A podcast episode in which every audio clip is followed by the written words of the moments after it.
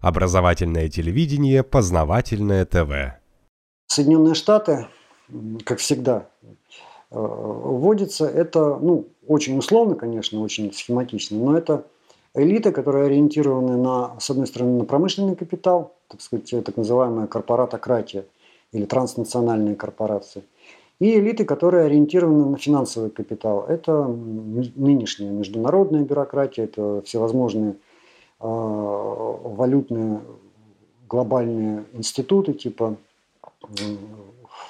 Международного валютного фонда, той же Федеральной резервной системы, которая фактически тоже является глобальной э, системой финансовой, так как она печатает международную валюту. Могущество Соединенных Штатов, оно, в общем, как, как всегда, основано на трех основных э, факторах. Это фактор промышленного могущества, то есть э, фактор производящей экономики, это финансовое могущество и военное могущество. Так вот, э, военные в этом смысле, они разделились тоже на две группировки, каждая из которых тяготеет то к одним, то к другим. ВПК он больше тяготеет к республиканцам, которые поддерживают корпоратократию а так называемое военно-разведывательное сообщество, то есть это идеологи. Спецслужбы. Спецслужбы, да, и идеологи, доктринологи. Э, это люди, которые более тяготеют э, к демократическому лагерю, к лагерю международной бюрократии. Пока не было кризиса 2008 года, эти две группировки э, находили консенсус, находили какой-то путь развития ну, незаметной для всех. То есть вся вот эта борьба, возня, она шла, в общем, достаточно глубоко, только очень-очень редко какие-то всплески достигали поверхности. Но во время кризиса 2008 года, естественно, как при любом кризисе, все эти противоречия очень резко обострились, а, потому что необходимо было решать, каким путем выходить из этого кризиса. И так как эти э, противоречия очень резко обострились, они все выплеснулись наверх. Обама, как представитель вот той самой международной бюрократии, которая ориентирована на глобальный мир, их видение а, вот этой части элиты заключается в том, что а, будущим миром должны править вненациональные, межнациональные, глобальные институты. Финансовые, промышленные, политические и так далее. И в этом смысле э, суверенитет стран для Обамы не является догмой. В том числе и Соединенных Штатов, кстати говоря. Для республиканцев все несколько иначе. Они полагают, что будущий мир все-таки должен основываться на суверенитете, в первую очередь Соединенных Штатов, и на таком классическом феодальном, феодальной пирамиде, то есть сеньоры, вассалы, вассалы, вассалы и так далее.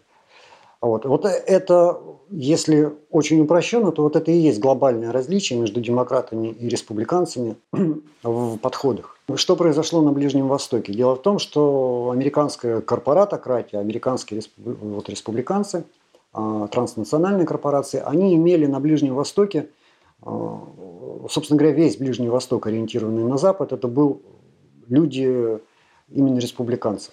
Ну, то есть и Саудовская Аравия, и Египет, и тот же Тунис, и в какой-то степени Йемен, Судан, они все, в общем-то, ориентированы в первую очередь именно на а, вот ту часть элиты, которая представляет республиканцев. Когда началась арабская весна, как э, действительно такое народное возмущение, взрыв, а, несмотря на то, что на первых этапах какое-то определенное присутствие американцев там, конечно, ощущалось, но они американцы, имеется в виду Обама, попытался использовать вот эту арабскую весну для того, чтобы резко ослабить позиции своих политических конкурентов в самих Соединенных Штатах, республиканцев.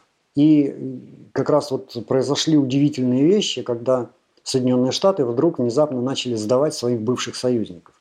То есть, в общем-то, Хосни Мубарак это был твердый последовательный э, союзник Соединенных Штатов. И те же самые Соединенные Штаты его фактически сдали буквально сказать, не моргнув глазом. То есть это казалось бы удивительным, если не считать того, что э, Хосни Мубарак был союзником республиканцев, но он был совершенно не союзником Обамы. Обама поставил на братьев-мусульман, а на исламистов, как на ту силу, которая, собственно говоря, и снесет э, все режимы, которые э, ориентированы на республиканцев. И в первый год, в первые даже полтора года арабской весны, для него это ему это очень хорошо удавалось. И единственная страна, по которой республиканцы и демократы были более-менее в консенсусе, это была Ливия. А, уничтожить Каддафи было мечтой и тех, и других. Поэтому... Почему? Ну, там тоже очень много причин. В первую очередь, конечно же, это связано с тем, что Каддафи был, э, мягко говоря, неуправляемым. Вот. А вся политика так называемого управляемого хаоса, она связана с тем, что ты хаотизируешь э, какое-то пространство – а затем из него лепишь э, то, что выгодно тебе. Вот. И ключевое слово здесь как раз управляемый хаос. То есть э, этим хаосом надо как-то управлять. Каддафи, он был совершенно неуправляемым человеком, а во многом благодаря его личным качествам. То есть он действительно был, был просто вот в личном качестве практически неуправляемым. Он делал то, что считал нужным. А, и в этом смысле у него фактически не осталось союзников ни со стороны Запада, ни со стороны а, противников Запада. Вот, то есть он стоял особняком, и поэтому его судьбой очень сильно-то никто не обеспокоился. То есть его с легкостью сдали мы, сдал Китай, и, в общем-то, Запад его отдемократил по полной программе, хотя, конечно же, вот то, что происходило в Ливии, уже показало, что не все так просто. Ну вот, собственно говоря, примерно вот первые года полтора, даже два вот арабской весны можно охарактеризовать именно таким образом. То есть э, Обама, поставив на э, относительно радикальных, хотя ближе к умеренным исламистам, на братьев-мусульман, он сумел э, практически ошеломить своих противников-республиканцев, и во многом благодаря этому он снес значительную часть вот тех режимов, которые поддерживали хорошие отношения именно с республиканской частью американской элиты. А кто все-таки был зачинателем а, вот этой арабской весны? Это воду начали мутить спецслужбы США, либо это действительно местные подняли восстание, ну, а эти уже подхватили? Ну, дело в том, что тут вообще невозможно выделить какой-то один конкретный фактор, как, как всегда в таких вот э, масштабных э, процессах. То есть, э, скажем, если февральская революция в России это была очень точечная э, операция э, очень конкретных лиц просто по устранению царя, то дальше процессы начали развиваться совершенно неуправляемым образом. И в конечном итоге они пришли к Октябрьской революции, пришли затем к гражданской войне. То есть этим процессом уже практически никто не управлял. Вот. То же самое и с арабской весной. То есть вполне возможно, что какой-то первоначальный толчок извне и был дан. И, в общем, к этому есть очень много свидетельств. То, что, скажем, в Египте в значительной степени э, начало волнений было инспирировано с подачи людей, которые э, готовились очень загодя, чуть ли не за год до этого. То есть они в Фейсбуке создавали э, соответствующие сети, они создавали какие-то сетевые сообщества. А братья-мусульмане, в принципе, это сетевая организация, она тоже так сказать, находилась на стреме.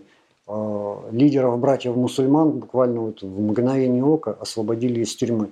То есть это тоже было а, очень не похоже на какие-то спонтанные мероприятия. То есть вполне возможно, что первоначальные толчки были даны извне. Вот. Но затем все эти процессы просто вырвались уже из рук э, и перестали быть управляемыми, и Запад, американцы, они пытались только встроиться в них. Вот. И у них, естественно, очень много что не получалось. И, собственно говоря, именно а, вот эта неуправляемость процесса привела к тому, что братья-мусульмане, они, ну, условно говоря, вот как в, еще в Советском Союзе к власти здесь, вот в Москве и в Питере пришли такие интеллигенты, э, Собчак, э, Попов.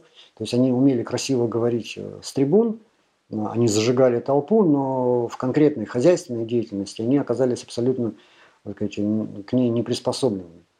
Вот. То же самое произошло и с братьями-мусульманами. То есть это вообще изначально просветительская организация, которая ставила а, перед собой цель э, просвещать народ в духе вот э, фундаментальных идей, э, фундаментальных воззрений ислама.